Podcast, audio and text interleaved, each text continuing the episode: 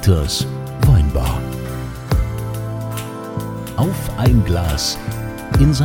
Anthony. Hier seid ihr genau richtig.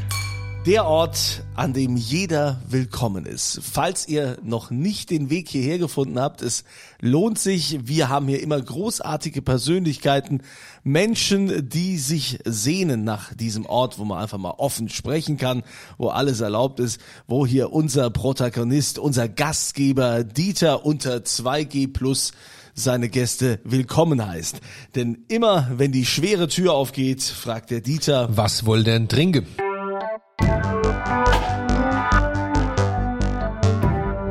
Und diese Frage geht heute an Jens Paul Neugebauer. Jens, was darf sein? Also ich würde ganz gerne mal einen guten, richtig guten Felser Riesling trinken. Ein Pfälzer Riesling. Siehst du mal, wie es der Teufel will. Es ist äh, Folge 148.725 und ich hab's vorausgeahnt. Es gibt Gimmeldinger Bienengarten Riesling 2015 von unserem Präsident, vom Christmann, vom VDP. Präsident. Der ist höchste Amt, dass man in diesem Herr Christmann, Dings- ich glaube, der hat, der hat auch eine, eine, sehr hübsche Tochter. Sophie heißt die, glaube ich. Kann das sein? Ist Der die hat nicht ein- mittlerweile der auch? Hat die das Tochter, Weingut der hat übernommen? eine Tochter, die Sophie heißt und die machen das beide zusammen, ja. glaube, Genau. macht sie jetzt nicht auch Sekt oder so irgendwie? So Die haben mit dem Mathieu Kaufmann zusammen, das ist der ehemalige äh, Betriebsleiter von Buhl und der auch heute bei Kartäuserhof ist und der früher natürlich, und das ist das Entscheidende, der Kellermeister von Bollinger, der die, der diesen herausragenden 2008er La Grande Année gemacht hat, einer der größten Champagner aller Zeiten. Mit dem zusammen machen die ein Sektweingut jetzt. Ah, ja. ja. So, also, also, Also, wie es der Zufall will, habe ich den zufällig, ganz Ja, zufällig habe ich den und der ist auch schon auf. ein. Und wir Ja, schenken mal ein und herzlich stoßen willkommen. Jens Paul. Jensi, Stößchen. Danke für die Einladung. Stößchen. In der Kombination habe ich den Namen noch nie gehört, Jens Paul. Ja, es ist, das ist, ja, Jens, wieso denn Jens Paul? Dein Bruder heißt Dirk, so wie ich. Dirk Jochen, genau. Dirk Jochen. Genau. Ach Quatsch. Ja, das liegt einfach daran, bei uns in der Familie ist es Tradition eigentlich, dass wir alle immer Paul heißen. Also das fängt schon bei unseren Vorfahren aus, äh, aus Schlesien an. Die waren immer Paul Neugebauer oder Paul Oskar oder sowas. Und ich war da Jens Paul und mein Bruder wurde dann nach dem, es ging meinen Eltern wegen dem langen Namen um diese Dirk, um diese vier kurzen Namen. Und äh, bei meinem Opa, bei meinem Bruder blieb der Jochen, das war der Opa übrig. Also Ihr kommt aus Schlesien. Schlesien. Schlesien bleibt unser, hat der Hubka Ja, so gesagt. Schlesien und Badensisch. Das ist so bei uns Oh. alles so ein bisschen gemixt. Also die Schlesier gingen nach Badensien und äh, mütterlicherseits sind wir aber so äh, alte Gonsenheimer. Ja, ich weiß, ihr seid Gonsenheimer Hochadel. Genau, das habe Ja. hab ich dir ja schon ein paar Ja, Mal ja, erzählt. genau. Und zwar Hochadel insofern, als dass in der äh, Küche meiner Oma in der Heidesheimer Straße nachweislich die Fieseliergarde, bei Ja, der du dich genau, ja sehr engagiert ist, genau. gegründet wurde. Also mein Onkel war da auch mit Gründungsmitglied. Ja, das siehst du mal, ne? Und wenn du dich gerade nicht so beim Hochadel äh, rumtreibst, was machst du sonst so? Ich bin äh, Architekt, habe ein eigenes Büro in Wiesbaden und äh, habe mich eigentlich so im Wesentlichen auf äh, exklusiven Wohnungsbau, das was nicht nur unbedingt bedeutet, dass es jetzt ein Einfamilienhaus ist, sondern auch Mehrfamilienhause spezialisiert. Und ich denke aber, das Spannendste ist bei uns eigentlich, dass ich eine totale Affinität zu alten Hütten habe, ja, also auch zu Denkmälern und habe da auch, glaube ich, ein ganz gutes Standing bei den ganzen Hochbauämtern, äh, was mein Umgang, den authentischen Umgang mit den Denkmälern betrifft. Und auf der anderen Seite mache ich auch wieder sehr gerne sehr moderne Sachen. Nur dazwischen, da, da mache ich eigentlich nichts. Exklusiver Wohnungsbau. Du bist also quasi die Hand der Reichen. Das ist ja wieder so eine typische Ja. Frage, ne? Die Hand. Ja, die Hand, Die Hand der Reichen, ja, muss man gar nicht. Also exklusiv heißt für mich dann eher auch, ähm, das hat was so, glaube ich, mit der Anspruchshaltung zu tun. Ja, also du musst ja auch nicht, also das wissen, wisst ihr ja als Winzer ja auch ganz gut, dass du ein guter Wein muss ja nicht unbedingt teuer sein. Ja, also das, das meine ich halt mit exklusiv. Also ich habe schon Kunden, die mit einem ganz klaren, oder sag mal andersrum, wenn du ein ganz klares Profil hast, dann brauchst du gar nicht zu mir kommen. Es sei denn, dass du irgendwas verfolgst, was, was mich und unter Umständen auch interessieren würde. Und das meine ich jetzt gar nicht irgendwie elitär, sondern ich mag es, wenn man unvoreingenommen ist und äh, entwickelt dann am liebsten die Ideen mit dem Bauherrn zusammen. Ja, also das ist so ein bisschen Give and Take, ja. Aber wenn du mir jetzt ein Prospekt hinlegen würdest, sagen, pass mal auf, das will ich, dann, dann schicke ich die Leute auch ohne schlechtes Gewissen immer weiter äh, und sag, es gibt genug andere Architekten, die einfach sich damit begnügen, Dinge umzusetzen. Ich finde es halt spannend, viel spannender einfach auch für mein Team äh, äh, spannender, die Dinge einfach im Prozess auch zu entwickeln, weil es ja oft so, dass so also ich stelle mir das bei, beim Kochen vor. Ich, also ich koche zum Beispiel auch gern spontan, aber auch nicht nach Rezept, aber es entwickelt sich dann, ja. Und Ja, das ist, Äh, das ist immer die Falle, ne? wo viele sagen, wenn du im Architekten baust, wird's am Ende immer teurer. Ne? Das sagen die auch viele, als wenn du jetzt irgendwie so einen Generalunternehmer hast. Aber lass uns mal äh, von vorne anfangen. Was, was baust du so für, für Projekte? Wie ist so heutzutage der Trend? Also was ich so sehe an Bauten ist ja mittlerweile immer mehr jetzt im Kommen, dass äh, das alles so äh, klar ist, äh, spartanisch, äh, Flachbau. Früher war ja Flachdach, war ja verpönt. Wenn jemand mit Flachdach in den 70er oder 80er gebaut hat, das ist nicht dicht. Haben die immer gesagt, "Fla- bloß kein Flachdach. Mittlerweile hast du ja nur so den Trend. Ja, das ist auch richtig so. Also, also das hat man oft die Anfragen und dann, ähm, das kann ich eigentlich auch gar nicht ertragen, sage ich ganz ehrlich. Also und zwar vor allem diese, ich will Bauhaus und dann Ja. ist das eigentlich für mich immer wie so ein, also ein akademischer Schlag in die Fresse, weil, Bau, weil ja, weil Bauhaus ist ja aus einem ganz anderen Gedanken entstanden. Eben. Das war ja äh, noch vorm Krieg, ja, und da ging es ja hauptsächlich auch um äh, soziale Fragen und wie man eben kommunales Wohnen oder günstiges Wohnen äh, für eine gro große äh, Zielgruppe erreichen kann.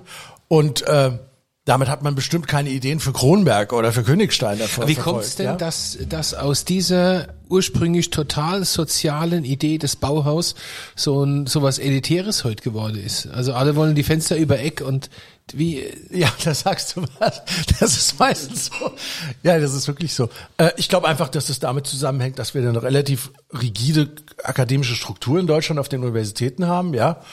Und ähm, also gibt's auch so, also ob du in Stuttgart studiert hast oder in Kaiserslautern oder äh, Darmstadt, ähm, das, da, das, da reden wir eigentlich immer von so Schuhkartonarchitektur, ja. Und ist auch ganz witzig. Wir haben ja hier in Wiesbaden zum Beispiel ähm, den berühmten Birnbaum, so eine ganz exklusive Wohnlage. Aber im Volksmund wird der die Deichmannallee genannt. Und das hängt einfach nur damit zusammen, dass die eben, die Architekten, die dort bauen, wenn sie nicht gerade Neugebauer heißen, sich eben nichts anderes einfallen lassen als irgendwelche kubischen Boxen. Ja. Ja, die dann mit irgendwelchen wie auch immer gearteten Fensterausschnitten und äh, den interessantesten Grau- bis Weiß-Schattierungen ausgestattet sind. Aber ja, es also ist so, tatsächlich so, wenn man Birnbaum fährt, das hat, also ich finde, ich finde, das ist schon fast, ich sage jetzt was ganz bewusst Provokatives, das hat was von Ghetto. Also Ja, weil es es, weil es, weil ist ja es, das- das ist ja ist das vermeintliche- un, uninspiriert und sieht alles gleich aus. es ist jetzt vermeintliche Trugschluss, dass du eigentlich, dass die Leute eigentlich sowieso grundsätzlich, und ich meine ich auch nicht respektierlich, aber dass der Kunde eigentlich immer meint, dass er ja ein sehr individuelles Anforderungsprofil verfolgt, ähm, die gleichen sich schon, äh, bis auf die Hobbys, ja. Weil jeder will eigentlich heute ein Master Bedroom, ja. Wenn er Platz hat für eine Sauna, wird eine Sauna gemacht. Der Weinkeller ist, äh, ist eigentlich auch fast obligatorisch, ja. Bis jetzt alles auch gut, ja. Ich finde es immer ganz schwierig, wenn ich einen Kunden habe, der sagt, ich will gar keinen Weinkeller haben. Ähm, das hat nämlich mein Vater immer zu mir gesagt. Der hat immer gesagt, das Schlimmste auf der Welt, also äh, nein, mein Vater hat immer gesagt, never trust a man who doesn't drink.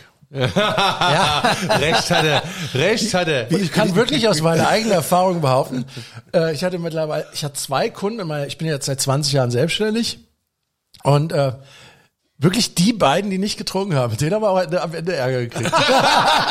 das kann aber natürlich auch jetzt einfach ein schlechtes Karma sein, aber Was hast du denn vor deiner, muss ich mal fragen, was hast du denn vor deiner Selbstständigkeit gemacht, bevor du selbstständiger Architekt warst? ich war in Mainz, äh, in Mainz bei der Infra in, äh, beschäftigt und mir hat man äh, unter anderem das German Cargo Gebäude, also vorne am Fort Malakoff zu Ja. verdanken und Das? auch Ach Quatsch. Ja, das war so mein erster Wurf. Dann war, war das eigentlich so, dass ich gesagt habe, okay, da ist ein ganz starkes Defizit bei mir als Architekt da, dass ich eben diese kaufmännischen, juristischen Begriffe eben nicht kann. Und habe dann gesagt, okay, wenn du in die Höhle des Löwen willst, dann musst du die Sprache lernen. Und da gab es damals, eine der ersten Jahrgänge waren das da an der Business School, und da habe ich an der Business School nochmal so einen Immobilienökonom gemacht. An der Apps? Genau. Hast du, du bist Da dann- ich studiert, ich bin also du bist jetzt im hohen Alter nochmal, na, hoch, ich war da 30, ja, also, ja, im hohen- oder ich war, oder 29, ja. also du bist dann tatsächlich nochmal an die Apps und hast nochmal studiert? Genau. Und das war auch die Zeit, wo ich dann den Rheingau entdeckt habe für mich, wo ich ja heute und, lebe auch. Und dann hast du gesagt, ich mache mich selbstständig. nee, dann bin ich erstmal, das war eigentlich das Beste, was mir passieren konnte. Ich bin dann äh, abgeworben worden zu äh, einer Projektsteuerungsgesellschaft, damals von Arthur Anderson. also heute Ernst Young. Und es war total cool. Ich habe, also ich fand das ganz furchtbar da, aber es war insofern ganz cool, dass ich mal auf der anderen Seite saß, ja, und dann auch äh, so mal die Möglichkeit hatte zu sehen, wie wie so ein Architekt eigentlich beurteilt wird, wenn er dann aus der Tür rausgeht und da ging es dann gar nicht um Inhalt, da ging es dann darum, ob der jetzt einen schönen Mont Blanc hatte oder ob, ob, ob seine Krawatte schön war und so. Ach was, ehrlich. Und das fand ich einfach total spannend. Ne? Und äh, aber das war so gravierend für mich. Das waren sechs Monate, die, wo ich, die mir überhaupt keinen Spaß gemacht haben und ich mich auch wirklich dann so, das gebe ich ganz offen zu, selbst in so Mittagspause, wenn ich da allein da rumgelaufen bin, äh, mit Tränen in den Augen wiedergefunden habe. Und dann habe ich eigentlich relativ spontan entschieden, dass ich die Selbstständigkeit suche. Ähm, wollte aber nicht nach Mainz gehen, weil ich durch die lange Tätigkeit in Mainz mit der Infra ähm, einfach so Netzwerke schon vorgefunden hatte, die mir zuvertraut waren. Und ähm, da hatte ich mich daran erinnert, dass ich in England unheimlich gute Erfahrungen gemacht habe, dass ich da, da war ich auch relativ schnell so ans Dampf in allen Gassen und bei allen Architekturbüros auch gern gesehen und war fast, fast so ein Jobvermittler für deutsche Studenten in London, ja, in der Zeit. Und habe ich auch, komm, gehst nach Wiesbaden, da kennst du keinen, ja. Und habe ich dann mein Büro aufgemacht. Und dann hatte ich auch relativ schnell da äh, den ersten Auftrag. Werde ich nie vergessen. Und dann bin ich damals ins, äh, als ich den bekommen habe, es war der erste Auftrag über 100.000 D-Mark. Und dann habe ich das erste und das erste Mal meinem Leben mir eine Flasche Dompierre äh, am Kranzplatz bestellt. da war ich auch überhaupt kein Pfennig auf der Bank. Aber Ja, man nennt es in Mainz, man nennt es in Mainz die Handkäse-Mafia, ne? muss man wissen. Also Mainz ist ein sehr äh, gut durch, eine sehr gut durchstrukturierte Stadt. Da hat man Netzwerk oder keins. Handkäse-Mafia nennen wir das ja. genau. Das ist, Oder wie, wie man so sagt, äh, Mainzer Klüngel. ja. Oder die Kölner haben ja den Klüngel, die Mainzer haben das nicht erfunden. Aber es gab auch einen architektonischen Grund, warum ich äh, nicht nach Mainz gegangen bin. Und das ist etwas, ich liebe ja Mainz persönlich, im Gegensatz zu meiner Frau, der ich das zwar beim Versuche auch näher zu bringen. Aber es gibt ein Motto vom MCC und das Der heißt, Mainzer Karneval ist, äh, äh, ist Mainzer Karneval, ja, bisschen gut und niemand weh. Ja. Und ich finde, das siehst du auch der Stadtentwicklung an in Mainz. Das ist immer relativ doch medioker. Aber tatsächlich geht's ja um Architektur heute. Jens, wenn du jetzt, wenn wir jetzt heute im Jahr 2022, 22, gell? Ja, 2022 ist das Jahr. Wie, wie ist denn der, der, wie ist denn das Sittengemälde der deutschen Architektur? Wie ist denn der Zustand? Also, ich habe das Gefühl, also es gibt ja so, ich bin ja kein Architekturprofi, es gibt so Epochen, das habe ich auch mal in der Schule gelernt und sowas. Und haben, haben wir, sind wir in einer Epoche oder bauen wir alle nur billig und möglichst äh, effektiv? Oder wie, wie ist denn so der, der allgemeine Zustand der Architektur? Na, ich würde eigentlich sagen, dass wir uns, dass wir uns seit Jahren in einer tiefen Krise befinden. Ja, wir, das ist eigentlich, glaube ich, das, das größte Problem, eigentlich aber nicht nur der Architektur, sondern unserer Gesellschaft, weil das hängt ja alles immer sehr stark miteinander zusammen. Also gerade Kunst, Literatur, ähm, und gerade die bildende Kunst, das hängt unheimlich stark miteinander zusammen. Und der Modernismus, eigentlich ist uns ja noch nichts Neues eingefangen, ja. Und ähm, eigentlich haben wir die 30er Jahre noch nicht mal richtig überwunden, ja. Und was ich dann immer so enttäuschend finde, ist eigentlich gerade auch, dass viele junge Architekten dann doch sehr, sehr stark den einfachen Weg gehen, ja. Und ähm, da einfach auch vieles nur erfüllen und ist eben auch in dem Prozess mit dem Kunden nicht hinterfragen. Das mag mit einer wirtschaftlichen Notwendigkeit zusammenhängen, dass man also das den Kunden eigentlich nur verwöhnen will oder als, guter Architekt geschätzt zu sein will, aber ich halte das eigentlich nicht so. Ich habe auch einen guten Dialog mit meinen Kunden, aber ich habe auch ein gesundes Streitgespräch mit denen, ja. Oder zumindest versuche ich denen das auch in dem Prozess, wenn wir ein, Proze äh, äh, ein Projekt entwickeln, versuche ich das denen auch beizubringen, dass du- wir diskutieren müssen. Kannst du das mal bildhaft ein bisschen, bisschen beschreiben für diejenigen, Ja. die jetzt äh, da jetzt gar keine, gar keine Naja, es Vorstellung fängt ja haben? dann schon an bei äh, bei der Auswahl von Fenstern, ja. Also wir, wir, wir, ich bin jetzt kein ökologischer Architekt, aber wir bauen sehr nachhaltig, einfach dahingehend, dass wir einfach zumindest nur Materialien verwenden wollen. Und das mag sein, dass sie vielleicht auch ein bisschen teurer sind. Ähm, was aber nicht heißt, dass wir teurer bauen, sondern dass wir einfach nur Mat- Baumaterialien ganz streng verwenden, die auch recycelbar sind. Ja, weil wir uns jetzt nicht anmaßen, dass unsere Gebäude ähm, unbedingt die nächsten 150 Jahre überleben müssen. Ja, auch nicht müssen. Es können wahrscheinlich auch die wenigsten unserer Objekte einfach, weil die Architektur viel zu uninteressant ist, ja.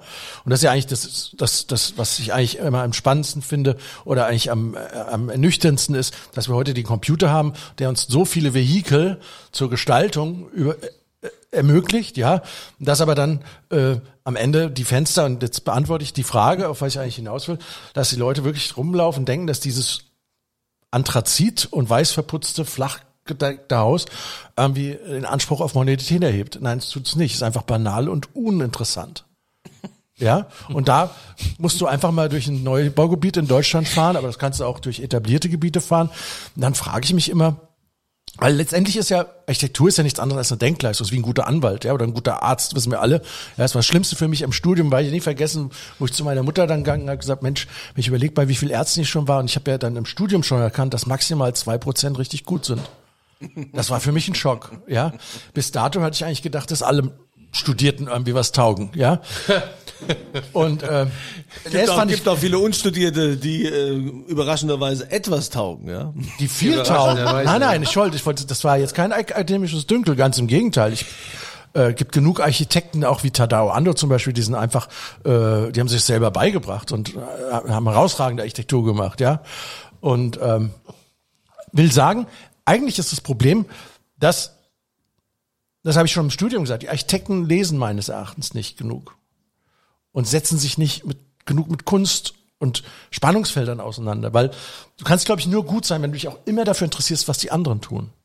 Ja, aber was, auch, was, was ist ja, denn jetzt für dich Kunst oder welches Gebäude? Hier, Dieter, was ist? Du hast ich habe, ja, ja, ja, ja, mir brennt eine Frage auf der Zunge. Wenn ich jetzt durch eine, ich laufe jetzt durch eine Stadt wie, wie Wiesbaden, ne? unsere Heimat hier, und geht durch, sagen wir mal, durchs Rheingauviertel mit diesen wunderschönen alten Häusern, die, die, die äh, sicherlich ja auch damals schon nach einem bestimmten Schema F gebaut wurden. Das weiß man ja auch. Und der Stuck war von der Stange und weiß der Geier und so. Klar. Aber, aber da, also das war natürlich auch Zeitgeist geschuldet und bauen auch nach ähm, Baukasten irgendwie. Musste ja, ging ja auch nicht anders. Aber das hatte, hat für mich heute, 150 Jahre oder 100 Jahre später, einen gewissen Wert und auch eine sehr schöne Ästhetik. Wenn ich jetzt durch ein Neubaugebiet laufe, kriege ich kalte Kotzen. Ganz genau. Die Frage war, hat, hat, also wenn man vor 100 Jahren in einem Baukastensystem sinnvoll, also wirtschaftlich sinnvoll, sozial sinnvoll und auch ästhetisch einigermaßen ansprechend bauen konnte. Warum geht das denn heute nicht? Also wenn du heute siehst, was an Siedlungen gebaut, oder nehmen wir mal das Beispiel in Mainz, gut, jetzt sind wir wieder, bleiben wir sie lokal, was sie da am, am Hafen, im Zollhafen bauen, das ist ja alles schön und gut, aber das wird in 30 Jahren kein Mensch mehr sehen können. Was, was ist das denn? Also, wie, wie, du bist der Profi, wie, was ist denn das? Ist das, ist das ein, ein, ein Zeitgeistirrtum? Oder was ist das denn? Ich verstehe das gar nicht. Also man, man ich muss glaube einfach, man muss doch in, in wenn man wenn man ein Haus baut, ein Haus steht doch mehr als eine Generation. Weil du eben auch gesagt hast, okay, ich habe nicht den Anspruch, dass das in 150 Jahren noch steht, aber sollte das nicht schon so sein, dass es in 150 Jahren noch steht und irgendwie passt? Also ich habe ich, ich, ich verstehe das nicht so ganz, was da momentan passiert, wenn gebaut wird. Ja, also das ist jetzt natürlich die Frage, auf was wir genau schielen, ja wenn ich von Architektur oder das eigentlich meine, dann rede ich gar nicht unbedingt von den, klar, macht, ist das Detail nachher entscheidend, ja, das ist so, so, so ähnlich wie beim Anzug nachher, ja. Gibt so ein ganz gutes Beispiel in Wiesbaden, in der Thünenstraße, da hat der Herr Gresser, alter Freund von mir, ein Kollege, ähm, drei Häuser gebaut. In Reihe. Und ich habe das vierte gebaut. Und das ist für mich total super, weil dann kann ich mit Kunden hinfahren und sagen, guck mal hier, das ist der Unterschied. Das ist Boss 100er Serie, Anzüge, nicken sie alle und sage ich, und ich bin Giorgio Armani. Es ist einfach die Frage, wie du mit den Details umgehst. Ja, Klar. Bei mir siehst du halt keine Fallrohre, bei mir siehst du nicht außengehend einen Kamin.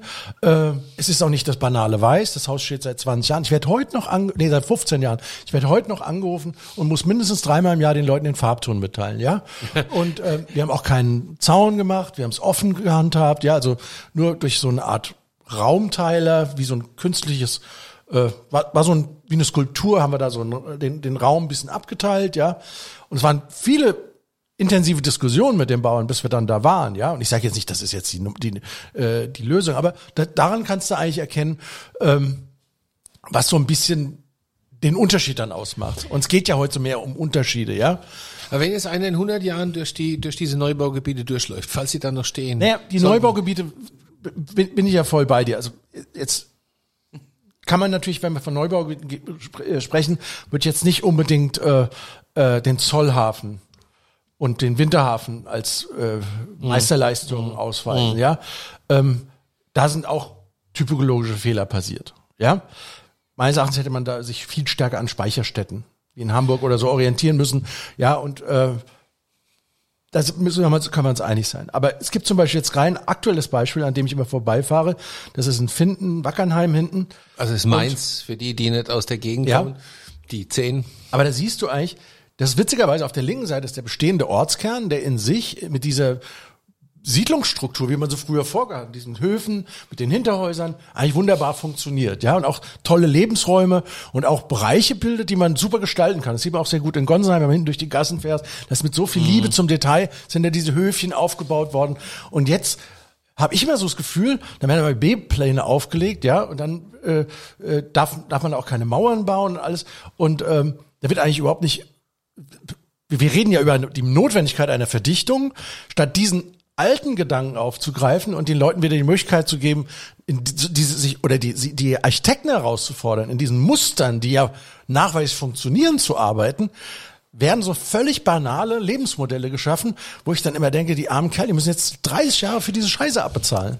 Ja. ja, ja die sind ja echt nur einmal auf der Welt, genauso also wie sind, wir, ja. sind wir dann wieder bei dem Punkt, den wir hier öfters haben. Also die Politik ist eigentlich schuld. Ja, die Verwaltung ist natürlich schon. Wenn nein, jetzt- wenn ich glaube, dass die, nein, nein, ich glaube, das ist einfach so, dass, ähm, dass dieser Diskurs nicht brutal geführt wird. Ich merke das oft in Ämtern. Ich bin, ich glaube, die mögen mich alle irgendwie, aber die fürchten mich auch, weil ich diskutiere, ja, und weil ich dann sage, nee, das und, und dann werden halt Mails geschrieben, und dann müssen wir uns halt nochmal vor Ort treffen und äh, das tue ich auch nicht. Äh, weil ich unbedingt ein böser Hund sein will. Aber mir geht's um die Sache. Ich will einfach gute, also für die, für das, das sage ich ja auch ganz klar in meiner, äh, in meiner, auf meiner Homepage kann man das nachlesen, dass ich einmal der Meinung bin, dass ich die richtige Idee für den richtigen Ort bauen muss oder finden muss, ja. Und dann muss man auch da teilweise ringen. Und dann ist es eben auch mal nicht so einfach, ja. Wenn du morgen die Chance hättest, eine Stadt zu bauen. Ja gut, das ist eine Frage, was für eine Stadt, ja. Ja, also, ich frage, also es kommt jetzt einer zu dir und sagt, will, will ich New York bauen Neugebau, oder will ich, Neugebauer, bau mir, es ist das Jahr 2022, hier hast du 50 Quadratkilometer, bau mir eine ideale Stadt. Mhm. Wie würde die denn aussehen? wahrscheinlich äh, würde die auf alle Fälle über so eine Grid-Struktur wie New York und Barcelona verfügen. Ja, und würde diese Quartier, diese Quartiers aufnehmen, ja. Ähm, Barcelona ist da hingegen ja noch viel besser, weil und auch Madrid ist da ja auch sehr beispielhaft. Da ist es ja, also heute braucht ja jeder einen Balkon. Das gestehe ich auch jedem zu. Früher hatte man die nicht. Aber in Madrid, Barcelona, New York jetzt vielleicht nicht so stark, leben die Leute ja wirklich auf den Straßen, auf den Gassen. Und es wird da richtig gelebt. Das ist intensiv, ja.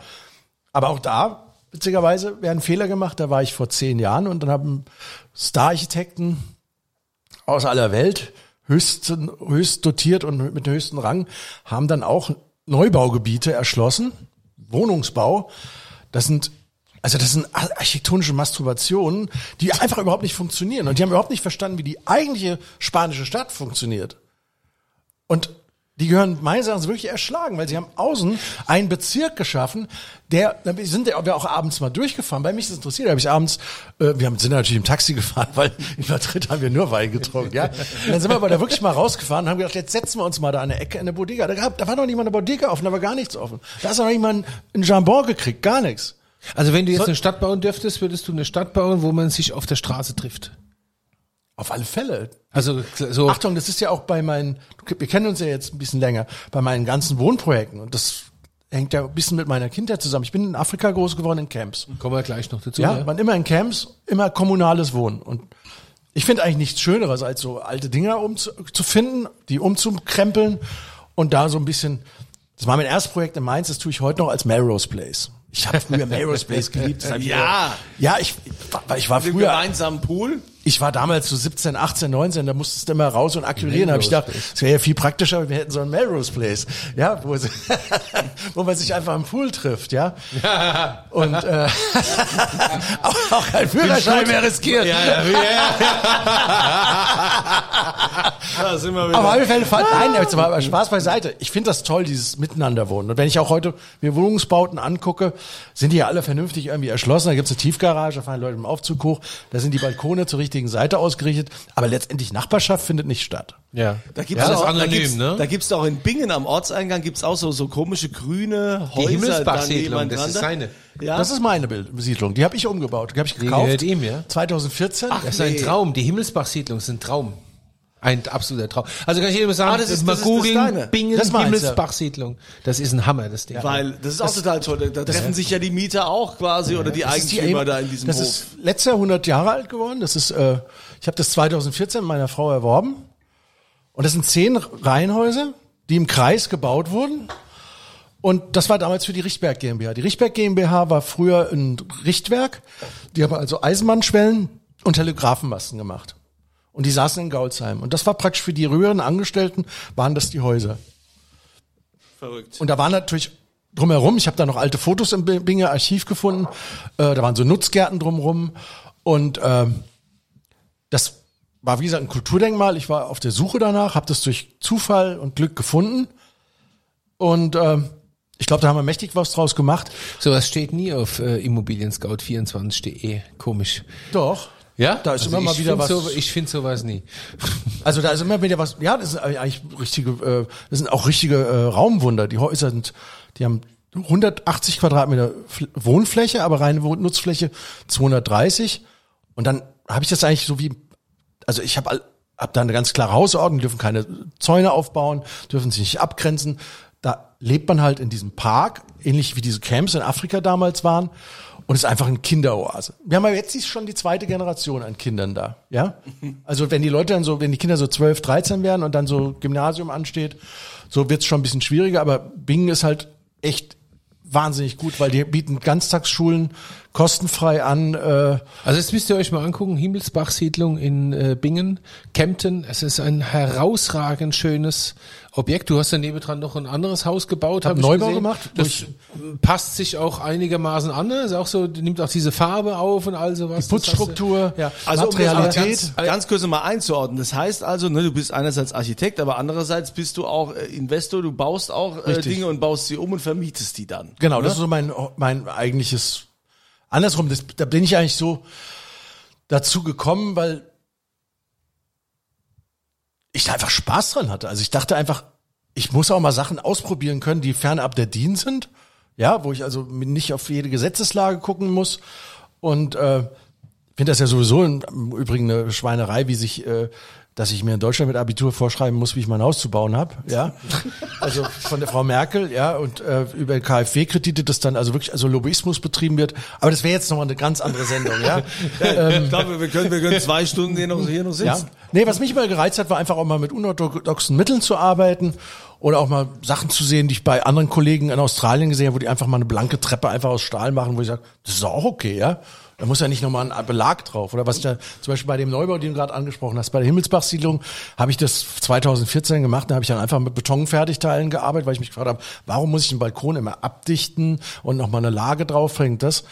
Und das war echt cool und das, das habe ich dann auch ziemlich stark veröffentlicht und es wurde auch durch meine Kollegen wahrgenommen und heute freue ich mich total, wenn ich jetzt äh, in soziale Wohnungsbauten gehe, hier sei es in Wiesbaden oder Frankfurt oder sonst was, da wird dieses Detail, was ich damals wirklich fast so als erster entwickelt habe, verfolgt, ja, nämlich dass man einfach Schöck Isokorb nimmt, eine Betonplatte rausmacht, die kann ich ja individuell gestalten, dass das Wasser, Wasser abfließt und einfach mit so, das meine ich auch mit Details und dass man sich ein bisschen was überlegen muss, einfach anders denken. Das hilft doch auch schon, ja? Wir haben hier ja auch viele weinaffine Menschen, die hier Dieters Weinbar, diesen Podcast immer hören. Du hast vorhin gesagt, äh, mittlerweile will jeder auch einen Weinkeller haben. Auf was kommt es denn darauf an oder wie gehst du das Thema Weinkeller an? Also wie, wie macht man das? Man kann ja nicht einfach nur einen Raum nehmen, wo man sagt, da kommt der Weinkeller rein. Äh, wahrscheinlich ist es da so, dass man da, glaube ich, auf die Bodenplatte verzichtet oder wegen, wegen der Klimatisierung. Auf was muss man, muss man da achten? Ja, also es ko- kommt natürlich auch, also ganz entscheidend kommt es natürlich drauf an, was für einen Anspruch du an deinen Weinkeller verfolgst. Ja, also wenn du der Voll muss er sein Ja. und gut sortiert. Voll. Und wenn ihr Fragen ich habe habt, dir gestern eine. SMS geschrieben. Ja, das ist nicht die Frage, ob das Glas halb voll oder halb leer ist, sondern die Frage ist, ob noch genug Flaschen da sind. Genau. genau Das war so der ist es. Spruch des Monats. Ja, ne? genau so ist es, ja. Nein, aber Spaß beiseite. Es kommt einfach wirklich drauf an. Also der eine will ja, also ich sammle zum Beispiel auch Wein. Ich habe das Glück, dass ich im alten Weingut lebe und habe einen alten Keller. Aber ich, ich, samm, ich sammle das jetzt eher, weil ich das trinke, ja, also und muss dann gucken, dass ich das so schnell wegtrinke, dass es auch nicht schlecht wird. Ähm, aber es gibt ja andere, die sammeln um, um auch sammeln auch alte Weine oder erfreuen sich gerade wie der Dirk dran, wenn so ein alten, da, da sind wir ja nicht ganz konform immer. Ne? Also, also er mag ja diese ganzen alten Ja, Dinge. ich auch. Ja. ähm, also kommt es drauf an, was du damit überhaupt erreichen willst, ja. Aber klar, diese alte Kartoffelkeller-Technik, die haben wir gut, jetzt ne? auch jetzt schon ein paar Mal angewendet äh, und das funktioniert auch. Ja, und wie machst du das genau konkret? Also wie, wie läuft das? Also das ist ganz einfach. Da wird, ein- da wird einfach nur ein Streifenfundament gemacht. Dann werden die Beton, werden Betonwände gestellt. Also das wird betoniert, damit es und stärker betoniert als 24, also wirklich so 30, damit du äh, eine gute äh, äh, thermische Situation erreichst. Dann ist das Allerwichtigste eigentlich, da, muss eine Klimatür rein. Damit hast du eigentlich schon der Sache Genüge getan. Ähm, was ganz wichtig ist, dass du, was du, was du wirklich bedenken solltest, je nach Höhe, aber auch in der Tiefe, ist, dass du unten den Boden äh, mit Hasengitter ab, absperrst. Hasengitter. Ja, damit die Ratten und so nicht durch können. Ja, das ist ganz wichtig. Guck mal, da Oder die Mäuschen, gedacht. die kommen ja auch Ja, dann ja, durch. ja. Also einfach im Baumarkt fahren, zwei Lagen Dings und den gut am Rand befestigen und dann kann dein Wein in Ruhe altern. Ja, Ah, schön. Guck mal hier. Also, also ich halte nichts davon. Also du kannst diese üblichen 14, 16 Prozent äh, sehr gut ohne Technik äh, erreichen. Das ist eigentlich das auch das Spannendste eigentlich auch. Das, da habe ich sehr, sehr gute Kunden in den letzten Jahren gehabt, die eben auch mit der Herausforderung an mich herangetreten und gesagt, pass auf, ich will ein wartungsfreies Haus. Ich will ein Haus, weißt du, wurde ich Wartungs, gibt's, gibt's das? Ein wartungsfreies Haus? ja, also wir haben, wir haben ein Holzbau, äh, Holzhaus in dem Fall gebaut. Ähm, das ist relativ bekannt. Das, meine Frau nennt das das Schlumpfhaus. Das hat so ein grundes. Dach. Ja, aber das, das hat einen weit überkragenden äh, Dachüberstand. Einfach aufgrund der Tatsache, dass wir gesagt haben, okay, wenn wir das Haus schützen müssen vor dem Regen und vor der Sonne, dann muss das Dach richtig überstehen. Also es kragt über einen Meter rü- rüber, ja. Das haben wir natürlich, das war, ist natürlich heute ideal. Das kannst du super mit Computerprogrammen auch die Sonnen- und Situationen dann auch simulieren. Das funktioniert auch.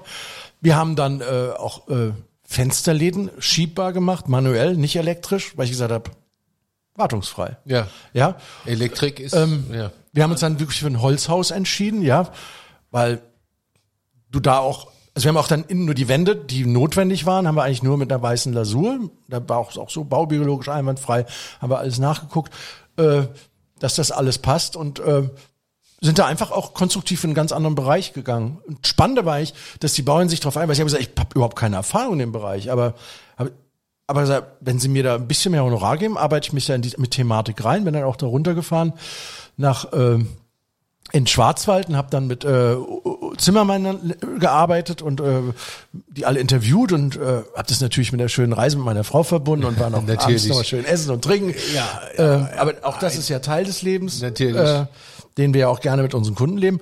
Und dann hat sich daraus ein echt tolles Haus entwickelt und am Ende des Tages war für mich eigentlich die Überraschung, dass wir bis auf den Rohbau, ja, fakt, der faktisch 20 Prozent teurer war, weil einfach dieses Holz aufwendiger war, wir ansonsten gar keine Mehrkosten hatten. Das heißt, summa summarum war das Haus vielleicht gerade mal 5 Prozent teurer. Und das fand ich jetzt echt super. Jetzt hast du ja es schon zweimal erwähnt, aber ich habe es ja auch auf meinem, ich habe ja kein Skript, aber auf meinem geistigen Skript stehen. Du bist ja in Afrika groß geworden, zwar in Nigeria. Dein äh, Papa war bei Billfinger und Berger. Aber jetzt erzähl mal, wie das war äh, in den 60er Jahren? Mhm. Das war 19, also ich bin 1967 dahin drunter gekommen. Ja. Das war noch zu Zeiten vom Biafra-Krieg. Ja, und Ja. ihr habt in Nigeria gehockt in so, einem, in so einer Housing Area. Also Das war, genau, das war auf einer vorgelagenen Insel, Victoria Island, war das das Berger Camp, ja. Und das war natürlich damals toll mit Tennisplatzen und später dann auch mit Schwimmbad und allem. Und äh, als wir da hingekommen sind, waren das, das waren so noch von den Holländern, alte oder Belgiern waren das noch äh, vom, von der Baufirma vorher, waren das so Holzbaracken, ja. Und, Was äh, haben denn deine, was hat denn dein Vater da gebaut eigentlich? Pipelines und Kram oder? Nee, der hat hauptsächlich, der- also der hat Brücken gebaut, ja, also das war so so reiner Bauingenieur.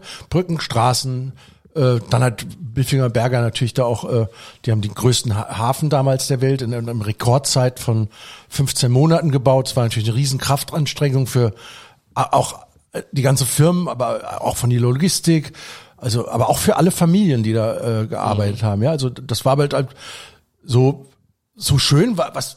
Aber du bist da Nein, groß muss, geworden Man muss sich das eigentlich so vorstellen. abgeschlossene Ich habe jetzt so ne? ein Bild vor Augen. Also wir haben in den Camps gewohnt und dann sind die Männer nach der Arbeit abends äh, ähm, Tennis spielen gegangen, ja, oder haben am Schwimmbad gesessen und dann wird das eine oder andere Bierchen getrunken und dann wurde aber trotzdem äh, über die Arbeit geredet, dann wurden Lösungen gefunden und am nächsten Tag ging's weiter, ja. Und das hat natürlich, sag mal, dieses dieses Moment hat einfach zu einer guten Kommunikation geführt. Ja, Also ihr habt da so ein soziales Gefüge gehabt, ne? Also Genau. ihr habt da in so einem, ihr habt in so einer riese WG gewohnt, also jeder hat seins gehabt, aber man hat sich trotzdem getroffen und ihr habt so eine riesen WG. Das ist schon speziell, ne? Und das mitten in Afrika, war das, hast du da gemerkt, dass du in Afrika bist? Oder, oder war das für dich, also ihr habt in einer abgeschlossenen Welt gelebt, oder? Nee, wir haben also, also ja, doch, man konnte sich abschließen. Ähm, da kannst du mal meine Mutter fragen. Ich war natürlich immer ein Lausbub, ich war immer bei den Negern. Sagt man, darf man ja nicht mehr sagen heute, ja. Aber alle halten mir gerade die Luft an, wenn, ja. wenn er diese Zeit da so erlebt hat und wie auch immer, Wie sagt man ist das ja was anderes. Es war, es war für mich nie negativ belastet. Aber ich habe immer den. Kindern gespielt. Einheimische, ja. Einheimischen, ja. Man wir haben dann auch manchmal, da haben wir so eine Zeit lang die Dunkelgrünen genannt, das haben sie aber auch wieder spitz gekriegt und so. Also sind ja sehr schlaue Leute und sehr liebenswerte Menschen, ja. Und ähm, aber ich habe viel mit den afrikanischen Kindern gespielt, habe mich da viel so born free in, in den Voice Quartern oder auf den Feldern da rumgetrieben. Das fand ich einfach total spannend, ja. Du hast mal, du hast mir mal eine lustige Geschichte erzählt. Als ihr dann wieder zurückkam nach Deutschland, äh, nach Finden, hast du dir einen äh, extrem lauten Ventilator gekauft, weil du nicht schlafen konntest. Genau, weil ich ja Aircondition gewohnt war. Ja. Wobei das ja nicht stimmt. Ich kam ja nicht nach Deutschland zurück, sondern ich bin ja mit 15 dann das erste Mal nach Deutschland gekommen. Und es war für mich ja schon erstmal ein richtiger Kulturschock, ja. Und da musst du dir so vorstellen, dass ich zwar Deutsch konnte, die Sprache, aber ich kannte diese ganzen diese ganzen feinen Nuancierungen nicht, ja, also so soziokultureller Art, ja. Also ich habe am Anfang nicht gewusst, dass wenn einer mit einer grünen Bomberjacke in den 80ern über die Straße läuft am Bahnhof, dass ihm besser aus dem Weg ist, ja. Und das waren so Sachen, die musste ich dann kennenlernen. Aber das war wiederum auch wieder so interessant, als ich in London studiert habe. Auch da war es für mich dann total spannend. Da hatte ich ja die ähnliche Situation nochmal. Ich musste das lernen, kennenlernen und hatte dann einen sehr guten Freund, einen Nigerianer, den Adi. Und das war so zum Beispiel total wichtig, witzig. Ähm, werde ich nie vergessen, wie der mir erzählt hat, dass man in London am besten den Status eines Herren an seinen Socken erkennt. Ach ja. Ja, und dann haben wir, hab ich, wurde ich in die englische Sockenkunde eingeweiht. Und das ist echt, die haben eigentlich all die blauen Anzüge, aber wenn du an die Socken guckst und dir rutschen die Schüchchen raus und dann siehst du, ob die Seide tragen und auch an, da sind Muster und alles und es verrät dann, aus welchem Kontext der sozial kommt. Das ich Also total du, spannend. du hast Deutsch gesprochen und kamst nach Deutschland, aber warst eigentlich fremd, oder? Richtig.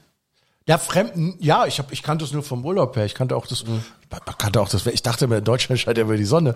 Das war für mich totaler Schock, als dann im November die- dieses Wetter einzog, wie wir es ja jetzt haben. Ja, also, das war ich nicht gewohnt. Das war für mich irritierend, ja. Aber ich, ich hab, hatte dann immer vor, in die Welt rauszugehen und alles und habe ja dann, wie gesagt, auch in England studiert und wollte eigentlich von da aus noch dann nach Asien gehen. Und dann war das irgendwie wie so eine Blitzentscheidung, wo ich dann zur Überraschung alle gesagt hat, nee, ich gehe wieder zurück nach Deutschland. Und ich kann das aber auch sagen, woran das lag. Und das fand ich das Schöne. Das fehlt uns natürlich jetzt auch in Corona. Es war eigentlich, sag mal, in London hast du das ganze Jahr Kirschen und Erdbeeren bekommen, ja. Was ich aber so toll fand, ist eigentlich hier in Deutschland, dass wir diese diese Federweiserzeit haben, ja. Wir haben die Weinfeste, wir haben die Weihnachtszeit, den Weihnachtsmarkt. Fastnacht. Ja, ja, und es trägt uns alles so durchs Jahr und du hast Genau. immer wieder auch Spargelzeit. Ich freue mich jetzt schon auf die Spargelzeit.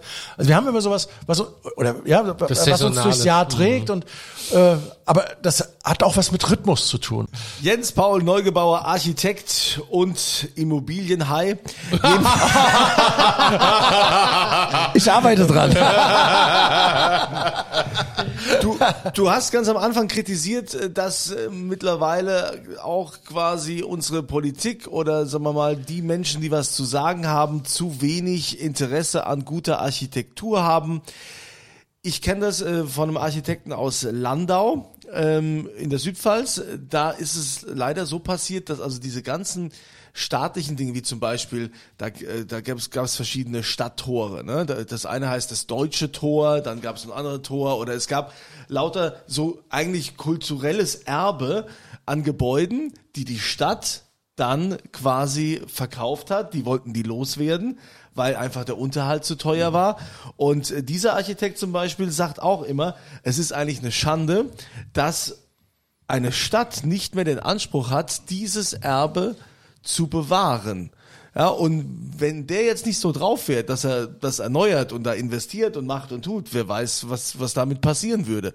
Und das finde ich schon ein bisschen schwierig, dass, dass die Kommunen und die Länder auf solche Sachen nicht mehr achten. Ist das im Prinzip auch Kritik von dir? Naja gut, das kann man ja jetzt auch an der Problematik vom Ahrtal sehen. Das ist einfach, was, was in Deutschland passiert ist, dass wir, äh, ich habe letztes ähm, in, in so einem ganz bestimmten äh, einschlägigen äh, Magazin wurde ich dazu interviewt, ja. Ähm, da ging es um die um, um, um, um, äh, um Mehrfamilienhäuser oder oder was sie oder was wir richtig machen oder falsch in Deutschland.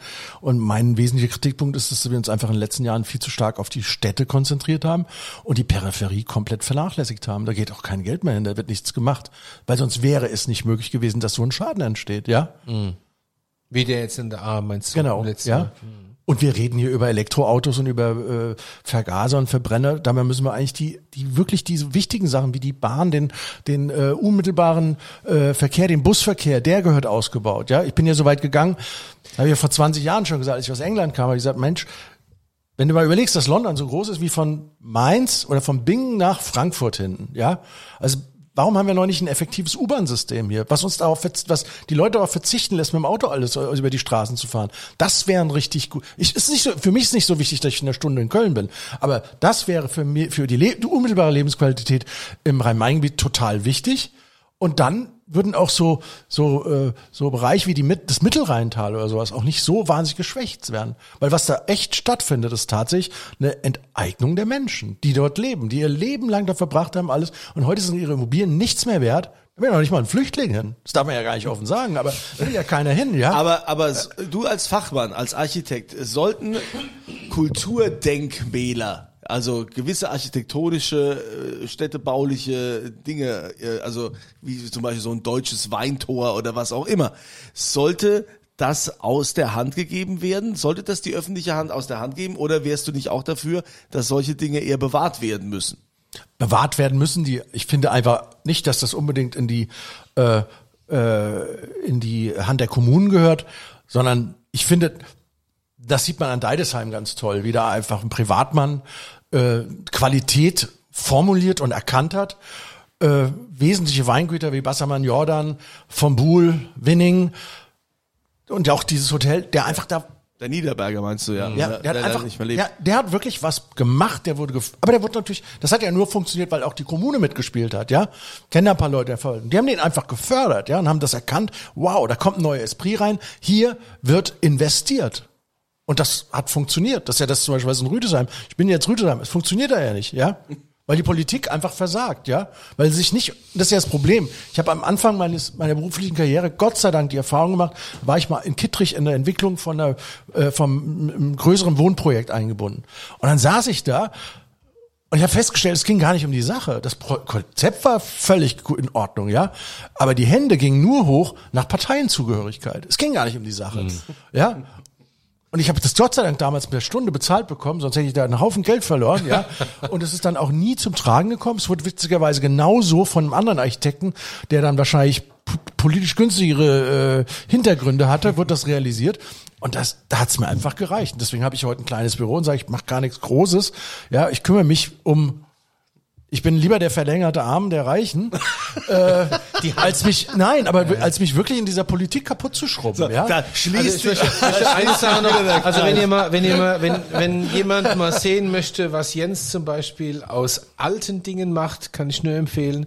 Hier bei uns in Wiesbaden, das Goldstein, der Günter Gollner äh, betreibt da ein Wahnsinnsrestaurant, das Goldstein, das hast du gemacht, Jens. Das ist ein, äh, ein Kleinod, das ist ein herausragend schönes Teil. Also da könnt ihr mal, wenn ihr mal in der Gegend seid hier, gehen wir da, sagt Bescheid, gehen wir zusammen hin, da kann man gut essen, gut trinken und dann seht ihr mal, was der hier kann, ja. Das ist toll. Ja, Ja, aber das ist aber auch, das, das ist aber das, was ich vorhin meinte. Der Günther und ich haben uns auch wirklich, also der Günther Gollner und ich, wir haben uns auch wirklich an den Sachen gerieben und haben das echt immer weiterentwickelt, weiterentwickelt. Also fast zur Perfektion gebracht, ja. Ja, und ich meine, das, das schön. merkst du. Du kommst rein, das merkst du und Ja. das ist aber auch das, was der Günther auch dann in seinen Speisen, in seinem Angebot Mhm. und vor allem, und dann beneide ich ihn ja drum, in seinem Weinkeller wirklich lebt. Der Weinkeller ist ein Hammer. Ja, ja. Ei, ei, ei, der Weinkeller. ei, ei, ei, der Weinkeller ist ein Hammer, ja.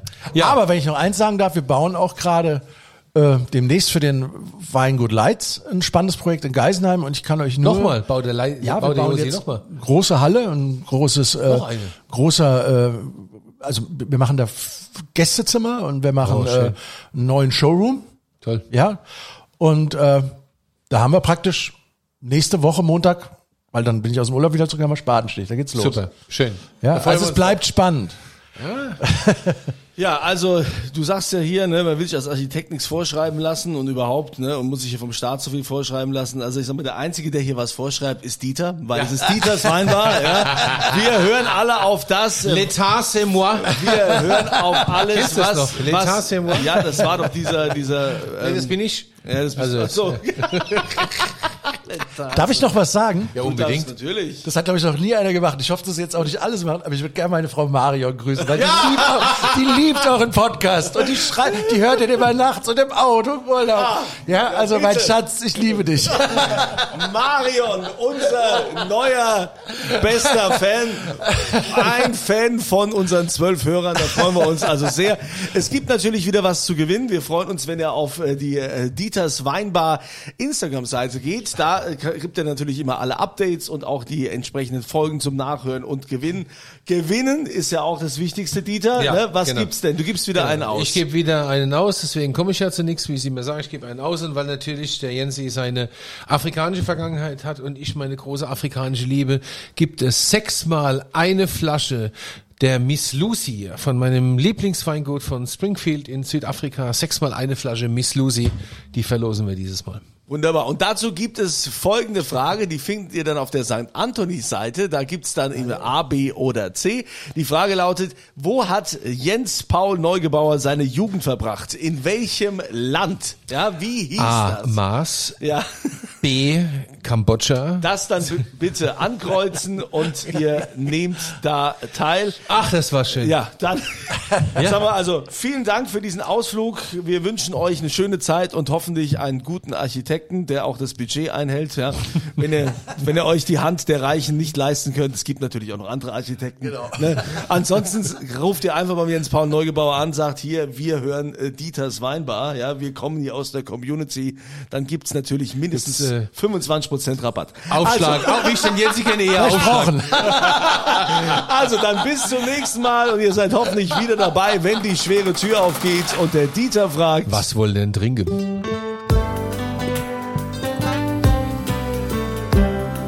Dieters Weinbar. Auf ein Glas in St. Anthony.